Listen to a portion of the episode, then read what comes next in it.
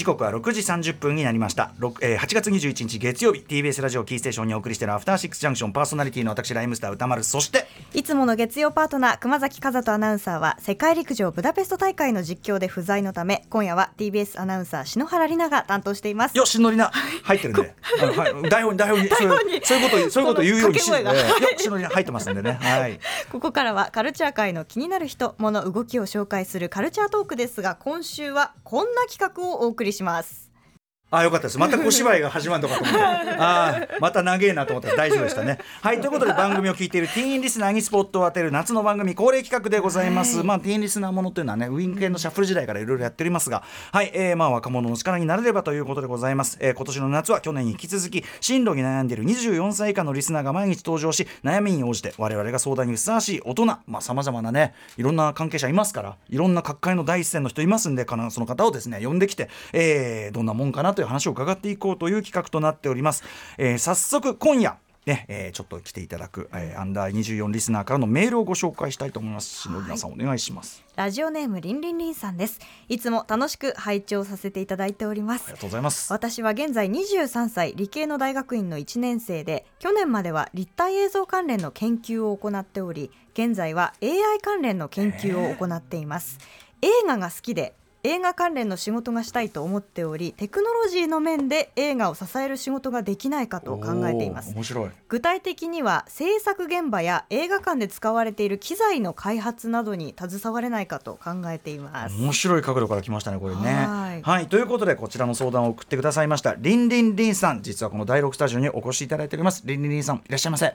こんばんは。よいしょーね。えこうやって。もうねそれはそうですよね。大丈夫ですから。もうさっきから俺が何度言い間違いしてると思ってるんですか。らね大丈夫なんですよ。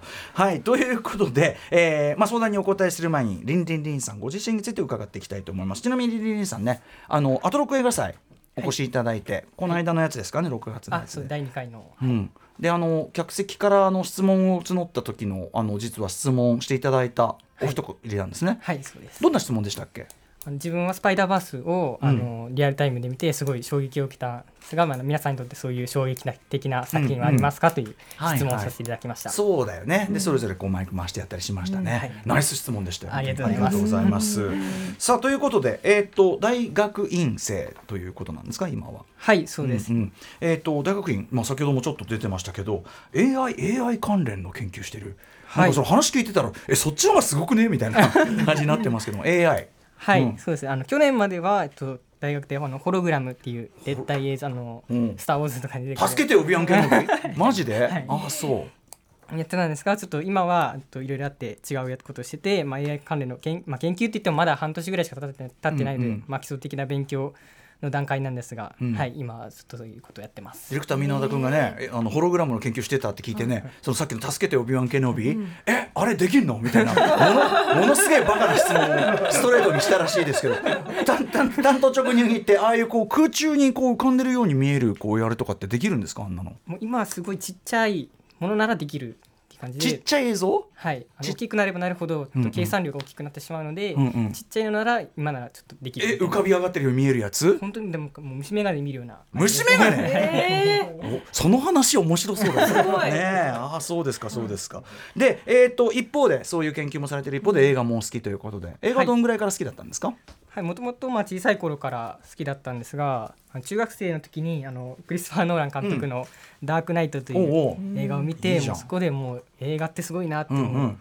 思ってそこから今まではもうそのエンタメとしてまあなんか消費してた感じだったんですけどなんかこんなの誰が作ってんだろうって思って気になってってもうハマっていったって感じです。えー、なるほど。あでもいいいい感じですねそれでね。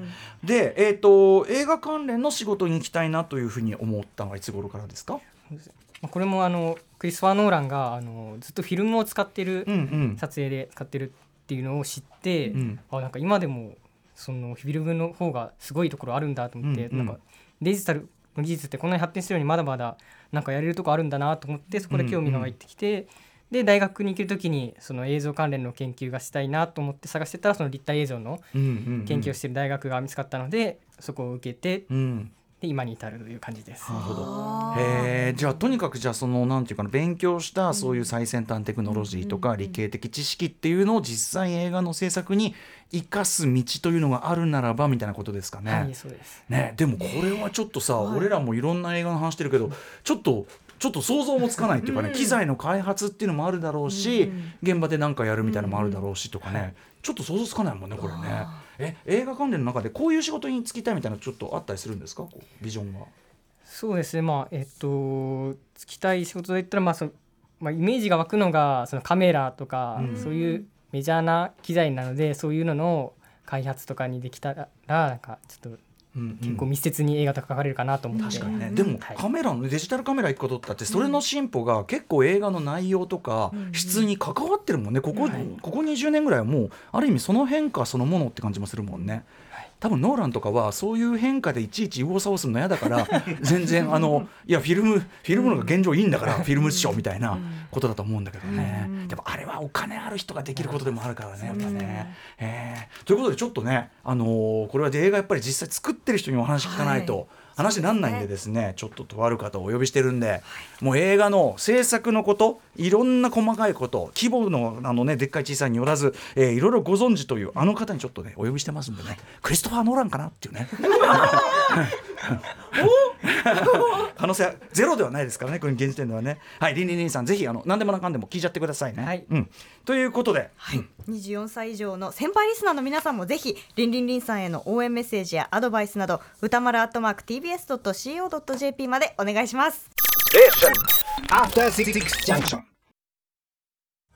生放送でお送りしているアフターシックスジャンクション改めて今夜の相談者は23歳リンリンリンさんです。よろしくお願いします。よろしくお願いします。はい、ありがとうございます。ということで、リンリンリンさんの将来は映画、テクノロジー面、テクノロジーの面で支えたい、まあ、その理系的なその力というのを、えー、と映画にこう生かしたいということで、えーでもまあそういうげ映画の現場とか完成まで、まあ、どういう機材とか技術が今使われているかという、我々もね、あんまり分かってないところもあるんで、えーということで、現場を知り尽くしたこんな先生ご、えーご紹介したいと思います。映画監督の入江優さんです。こんばんはいらっしゃいませ。よろしくお願いします。よろしくお願いしますねクリストファー・ノーランじゃなくてすみません。い 違います。埼玉の埼玉のクリストファーの。やいややばいですね。それ それやばいです。ねえということで、入江優さん、改めてご紹介しておきましょう。はい、入江優監督は1979年生まれの映画監督脚本家です2009年自主制作による SR 埼玉のラッパーで注目を集め数々の賞を受賞その後太陽22年目の告白私が殺人犯ですビジランテギャングース AI 崩壊などの話題作を手掛けていらっしゃいます。2021年にはコロナ禍で苦しむミニシアターを応援するため自主映画「シュシュシュの子」を制作。最新作は今年3月に公開された映画「ネメシス黄金螺旋の謎」です。はい、つまりそのあのインディペンデント映画、自分たちで一から作る映画の現場も、メジャーの現場も両方ね経験されてるし、あとまあ編集もされたりとか一応細かいそういう技術的なことみたいなのもご自身で経験されてるということで、入江さんしかいないだろうということでお呼びしたいと思います。ちなみに入江さんお気づくだろうか？このリンリンリンさんいやあるんですよ玉森さんムービーわあこれもうね。来てますからねすいませんね。橋本さんの顔が浮かんでますね。本当ですよね。あの悪のね悪悪のの相当さそうハシピーの顔浮かんでますけども。ということで、えー、入江監督ね、えー、にいろいろちょっとじゃあリンリンリンさんあのお話聞いてってください。ぜひね、はい。あ AI 崩壊ですからね本当にね、うん。いや怖いですよね。本物ですからね。研究者。そうなんですよそうなんですよ、専門家なんですよなんか突っ込まれるんじゃないかとドキドキしてます。えーということでぜひリンリンリンさんから本当にあのいろいろ聞いちゃってくださいぜひ、うん。はい。じゃあまずあのカメラとかプロジェクターとかこう一般的にイメージしやすいもの以外にこう映画の制作現場や映画館などで使われている機材にはどんなものがあるのか知りたいです。はい、えっと、これはですね、まあ、本当に映画ってありとあらゆるものが使われるんで、その美術とかだと、その AI 崩壊とか、本当にホログラムとかも使ってたんで、うんうん。今あるものはほぼ使うと思っていただいていいと思っていて、あと僕がその埼玉のラッパー撮ってる頃なもうなかったのはその GoPro とかのあのちっちゃいカメラね。超小型カメラはもう普通に今あるじゃないですか、んうん。あれは今もうプロの現場でもよく使ってますし、うんうんあとドローンとかね。ドローンも使ってますね、うんうんうん昔だったらヘリを呼ばないと取れなかったんですけど、うんうん。今無人で取れ取れちゃうみたいな、ねしかも昔のヘリの間ちょっと揺れたりするのが今そういうのもないですもんね、ないですね、うんそうあとはですねあのこれはもう本当あのホイテマンホイテマって撮影監督いますけど、うんうん。とかみたいに自分で開発しちゃうカメラマンもハリウッドとかはいたりして、うんこういう機材をつく、まあ、作っちゃおうみたいな、うんうん。そういう意味で言うとなんかすごい自由まあもともと映画ってテクノロジーで進化してきてるんでうんうん。どんどんどんどん変化していくものですかね。うん、最先端ものも常に導入されていくしと、はい、ん。だから何がこれから必要になるかとかうん。入ってくるかはもう、まあ、そん本当にその時最先端のものですっていうか。あそうですそうです。感じでしょうかね。最近だとなんかあのレンズがないカメラを開発した人がいてカメラってレンズがあると思ってるじゃないですか、えないんですよ。全部位置情報とかで AI が生成してその空間を作っちゃうっていうのがえ作はったアーティストがいてこれも画期的だなと思って。あへ多分なんか箱がなんかポンと置いてあるんでしょうね。ええマジか、はい、へえとかはもうなんか斬新でそういうこともどんどん起こり得る世界ですよね。なるほど、はい。でも逆にちょっとね何でもありって聞かれると逆にどうしたらいいんだって感じになっちゃうからねうん。はいはい。じゃあちょっと続いての質問いってみようか、はい、じゃああのそういった機材はどどんな企業で作られているのかとかとあと映画用の機材を専門で作ってる企業とかもあったりするんでしょうか？あそうですね。基本的にはそのメーカーさんですね。あの僕らがその家電量販品とかであのとかで見見る、まあ、ソニーとかパナソニックとか、そういう機材屋さんがこう作ったプロ用の機材っていうのを、まあ、借りて撮影してますね、それからまあ映画専門でこういう機材を開発してるとこもあって、まあ、そこも借りたりしますね。うん。あじゃあそういうこう例えばソニーだったらソニーの本当にプロ用開発チームみたいのがいたりとかはいそうですってことなんですね。はい。あとまあレッドとかアメリカだったらそうですね。はい。デジタルカメラだったらね、はい。とかね。そういうようなとこ。だからそこに行って、まあ最先端映像のなんかき撮影機材の開発したいっすっつったらそっちに行くやもみたいなことなのかな、は僕が埼玉のラッパー撮った時ってまだハイビジョンのサイズなかったんですよあれって。うんうんうんでも今 4K とか 8K とか普通になってるじゃないですか、あれはそのメーカーの人はどんどんどんどん開発してって、うんうんあのまあこうクオリティが上がってるみたいなことなんですよね。うん。ちなみに今カメラの話もしちゃうけどそれ以外も当然、まあ、照明だとか、はい。あと例えばそのカメラのそのリグっていうかその持ち手のあれだって大、うんあれだって大進化。昔はね、はい。ステディカムってさ結構でかいもんだったけど、はい。今は画面を安定させる装置っていろいろあるじゃない？ジンバルとかって、iPhone とかがまず揺れないじゃないですか。あそうだよね、うん。手持ちで撮っても、うんあれと一緒ですね。 NewJeans が揺れないってやってるもんね、はい。うんそうかそうか。あれも誰かが開発してるんですよね。なるほど、うん。これもだからいろんなとこでいろんな開発してますせだけど、ただはいカメラで言えばソニーとかパナソニック、はい、 RED とかっていう感じですかね。そうですね。んうん。はい。じゃあ続きありがとうございます。うん。えっと、今現在映画制作および上映においてなんかこういう技術的な課題がこれが解決したらもっといいものが作れるとかそういう発展の伸びしろが大きい分野とかはあったりしますか？これはでも本当にリニリさんが研究されている AI 人工知能の世界が多分一番ホットだと思いますね。あのそれこそあの最近のインディ・ジョーンズでハリソン・フォード若返したじゃないですか、うんうん。あれってやっぱり昔絶対できなかったんで、うん。うんあれはまあ AI が進んでったらああいうことが普通になってって、あのーまあもう今はねこうお亡くなりになった俳優さんとかが復活するみたいなことが起こり得るだろうし、その昔だったらこう事故が多かったような危険な撮影みたいなのが、うんうん。まあ、AI とかによってこう、まあ、その空間生成しちゃうみたいなことが普通にできるんじゃないですかね。うんうんうん。そうか。じゃあそのその意味では AI 研究続けていけば全然それ関係してくるかもよいやめちゃくちちゃ関係すると思いますね。うん、今ねちょっとその AI と例えば俳優さんとかそういういろんな脚本家さんと、はい。ハリウッドではねそれちょっと問題になったりしますけど、うんまあ、それでもその適切に使うならばということでしょうかね。そうですね。あのそれこそ自分の話になって恐縮なんですけど「埼玉のラッパー」っていうシリーズがあって一時期全国回りたいと思ってたんですよ、うん。47都道府県を回りたいと思ってたんですけど、やっぱ年取っていくじゃないですか「うん。イクトム・マイティも」うんでも一応映画3本とドラマがあるんで、そのデータを AI にぶち込んで なんか自動で生成してくれたら作れるんじゃないかみたいな、こ 細切れ大輔の生成 AI?AI の無駄遣いじゃないのそれ。ちょっと小松龍介ね龍介龍介。もう僕のあの僕の老後のなんか楽しみでいいんですけど多分そういうことできるようになる気がするんですよね。あまあでもそれで、ね、ハリウッドみたいに僕が歌えられる可能性もあるんですけど、うん。まあでもその法制化はもちろんね全体の話だけど、うんはい。まあその要するにクリエイティブに生かすやり方っていうのは当然あると思います。出てくるだろうってことですよね。ははい。はい。はい。はい、ありがとうございます。じゃあちょっと今ちょっと話題にも上がったんですが、ちょっとハリウッドで AI のあのいろいろな問題で、あの脚本家とか俳優のストライキが今うんちょっといろいろ起こったと思起こってると思うんですけど、んあの日本の映画界では今そういう AI の捉え方みたいなのはどんな感じなんですか？これはですねハリウッドがやっぱ最先端なのでその問題が一番最初にこう、まあ、表面化しているところがあって日本はまだそこまで追いついてない印象ですかね。多分これからでも AI で脚本をこうブラッシュアップするとか、うんそういう人はどんどん出てくる気がしますね。うんまあ、それこそ俳優をねこうデータ化してあの自由にこう演技させちゃうみたいなこともできるようになると思うんでそうすると、まあ、ハリウッドと同じように問題が日本でも起こるんじゃないですかね。うんうん。ね、ハリウッドはねまたその組合がすごい強いからね、うん。そうですね。そういうところでねバシッてやるけど、うん。まあ、日本も当然そういうね皆さんの権利を守られるべきだから、うん。ちょっとその辺の法制化みたいなのはね、はい。あと個人的には一番こう懸念してるのはその映画と、うん。まあ、アニメとゲーム、まあ、AR、AR VR みたいなことが融合していくんじゃないかとちょっと思っていて、ほうほうほうそうそう広角機動隊ってアニメあるじゃないですか、はい。あの中にもう入っちゃうみたいな体験が、うんそろそろできるようになるんじゃないかなと思っていて。要はその平面に何かを投影してはい。見るということに定まんない、はい。い、ろんなその例えばきょその一つの作品っていうのの、はい。あのなんていうの？享受のされ方とかええ。提示の仕方みたいなのがある、あると思うんですよね。そうするとその実写の映画監督の仕事ってなくなるんじゃないかとちょっと僕は思っていて。実写とはの世界ですよね。そうなんですよ。うんこの間俺僕トランスフォーマーの説明するとき実写版いや実写版ってちょっと問題なんだろうみたいな、はい。実写と CGI の掛け合わせ版だろうってみたいな、うん。ととるえアニメの監督が演出した方がいいんじゃないの？みたいな、うん。とかのその線引きが多分なくなってきて、うん。まあ、それこそゲームデザイナーの人がやった方がいいとか。そこら辺がね多分 AI で全てこう取り払われる可能性あるなと思ってるんですよね。うん。どうだろうね。まあそれはちょっと進化次第だけどはい。ね、はいありがとうございます。でえっと他に今なんかそういう機材の開発とかそういったもの以外になんか理系の人が携わる映画関連の仕事はあったりしますか？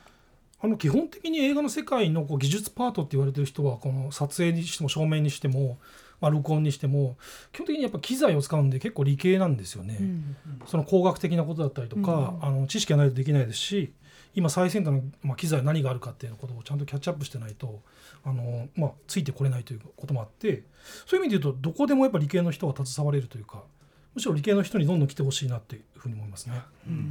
それこそねあの話作るのだってねあロそうです。ロロジロジカルじゃないとダメだね。脚本はかなりロジカルな、まあ、数学的な思考が必要なので、うん。あのもちろん文学の世話もあった方がいいんですけど、はい。脚本家でもやっぱりその理系の人っていうのはすごい重宝されると思いますね。うんうんうんうん。いろんなありがとうございます。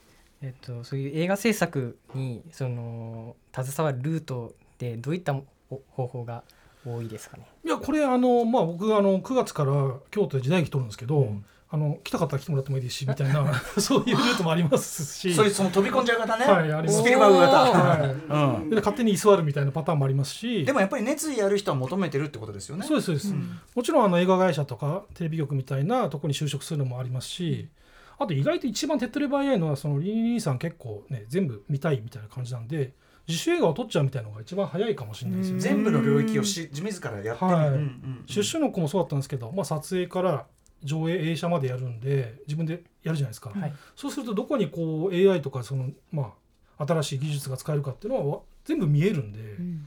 一回自主映画撮るっていうのは結構おすすめかもしれないですね。なかなかまた別の巨大なハードルが。うんなるほどなるほど、うんうん、まあでも現場一回ね見てみたりとか飛び込んじゃうっていうのも一つ手だっていうのはね面白いかもしれない、うん。あとはねもうアメリカのそういうねカルアーツとかうん。USC とか行っちゃうとかね、ああそれもいい最ですね。先端研究だったらそれはね、はい。うん。うん。一番すごいところに関われる可能性が高いのはそこかもしれないけどね、うん。とかね。うん。みたいなことですかね。あとなんかあったはい、ありがとうございます。であとは、えっと、今はないけどこんな機材や技術があったらもう撮影がもっとやりやすくなったりするようなこうなんか欲しい技術とかもっともっと伸びしろがあるみたいなあるこものとかありますか？これ難しい質問で実は、まあ、本音を言っちゃうとその僕はその歌丸さんに最後のラッパーを評価していただいた映画業界入ってプロの世界入ったんですけど多分一番可能性があるのはもうその僕らみたいな現役世代が想像つかないものを10代20代が出してくれるっていうのが一番ねこう楽しみで可能性を感じるんですよね。あ要するにもうあのなんていうのえそんなやり方あんの？みたはいい、な、はい、そうです。さっきの箱が置いてあるじゃないけど、はい。うんうん。僕らが想像できるものが生まれても多分そんなにイノベーションじゃなくて、うんうんこの発想なかったわみたいなことが多分映画をこう100年以上なんかこう長長生きさせたみたいなところあると思うんですよね。なるほどね、はい。音つくの？みたいなうんうん映画うん。うんにそういうことだと思うんですけどね。確かに、ってことはだからやっぱりそういう意味ではリンリンリンさんが例えば俺だったらこういうことできんのになみたいな領域を今の要するに今の映画にないものを、うん。うん。なんかむしろリンリンリンさんの世代でこう考えたりはい。見つけてみたりするってことでしょうかね。そうですね。でなんか調べていくとなんか匂いが出たらいいのになとかって思いついても、多分やってるじゃないですか、う。んうんあとかそういうことをなんかこう繰り返してって自分がなんか一番こう足んねえなみたいな思ってることを掘っていくと意外と発見があるのかなと思っていて、うんうんうんうんそうか。はい、どうですかねこれね。難しいですね。とりあえず自分でやってみないと分かんない。っていことそうだね。でもやっぱり本当に映画って総合芸術だから、はい。あのある意味入り口は無数にあるし、やれることも無数にあるし、はい。だからどうしてもこう全体の話すると漠然としちゃうけど、まあその映像技術とかはい。AI、ホログラムってところに絞って言えば全然今後の映画めっちゃそれ直で関わってこねえってきますよ、しますよね。いやしますね。ね僕が20代の時よりも今変化が早いんで、うんうん。やろうと思ったらいろんなことできると思うんですよね。うんうん、なんでちょっとその研究の中から何か見つけるのもありかもしれないよね。うん。はいうん。とかね。どう？どう？なんかその機材的なことはさっきメーカーだったりっていうはい具体的な会社がやってるってお話があったんですけど、例えばそういう CG で背景を合成するのに AI を使ったりとかそういうソフト的な面で言うとどこの会社がやってるみたいなのあるんですか？それは CG 会社とかがやってますね。そのうん。映画に限らず、まあ、ゲームの会社もそうですし、そこはもう常に人を求めてるんで、すぐ飛び込めると思いますね。うんあそうかでもゲーム会社とかはね、はい、一番ある意味ねそういう意味では。めちゃくちゃ、まあ、最先端やってますからね。うんうん。はい。ね、ムービーのところもあるし、うん。それこそ AI の生成なんか一番あるかもしれないけどね。まあ、AI もその結構自分の好きな領域ってあるじゃないですか。その言語的なことが好きなのか、はい。絵画的なことが好きなのかにちょっと近いと思っていて自分が好きな領域っていうのを狭めていくとそこから突破口が見える気がしていて、はい、こんな感じかな。ちょっと時間迫ってきたけどももしギリでいけたらなんかある？あじゃあ、えっと、あの現場の話を聞いたんですけどあの撮影終わった後のまあいわゆるポスプロの段階とかで、そっちの方がイメージつきづらいんですけどそっちでなんか使われてる機材とかソフトとか、うんうん。なんかあったりしますか？ねミニシアターがやっぱ結構苦労しているのってその DCP って言われるデジタル映写機の問題があって昔アナログの映写機でやってたじゃないですか。今デジタルになってその、まあ、復旧とかそういうことにやっぱお金がすごいかかるとか、うんうん。導入にお金がかかるみたいなことがあってそこら辺がもうちょっとこうミニシアターに向けた格安なものとかがなんかないのかなとかっていうのは今あの喫緊の問題ですね。へえ上映機ねそれはね。上映機です。へえあそっちのテクノロジーその上映のテクノロジーもあるもんね、はい、ありますね。そりゃそうだ、うん。それやっぱ作品がかけられなくなっちゃうんでその機材を導入しないといけないっていう今状況になってるんですけどもうちょっといろんな選択肢があってもいいんじゃないかなとか思ってますね。あともちろんねその旧アーカイブのそのデジタル化っていうのももちろんねまあそうですね。急務だったりするしね。はい。はい。ということで、まあ、非常にちょっと大きな話になっちゃったけどリリリンさん、まあ、この中からちょっとヒントを見つけられたらねはい、いいなって感じですね。はい、ありがとうございます、入江さんなんかお知らせ事などぜひ。そう9月からあの京都で時代劇を取りますんで、あのエキストラさん募集してますんであのリンリンリンさんもぜひ来てください。はい、初の初の本格時代という初ですね、うん東映京都で撮ります。うんうんはいすごいですねそれね、はいちょっと8年ぐらいかかったんですよねようやくへえ企画が、はいへえ楽しみにしてますそれは映画ですか、映画です。おはい楽しみにしてます。はい。ということでございました。えー、ということで、アトロクアンダー24、はい、真夏の進路相談2023月曜日、お一人目はリンリンリンさんでした。そしてお答えいただいたのは映画監督の入江優さんでした。お二人ありがとうございました。リンリンさん頑張って。頑張ってくださいってます。ありがとうございます station. After six junction.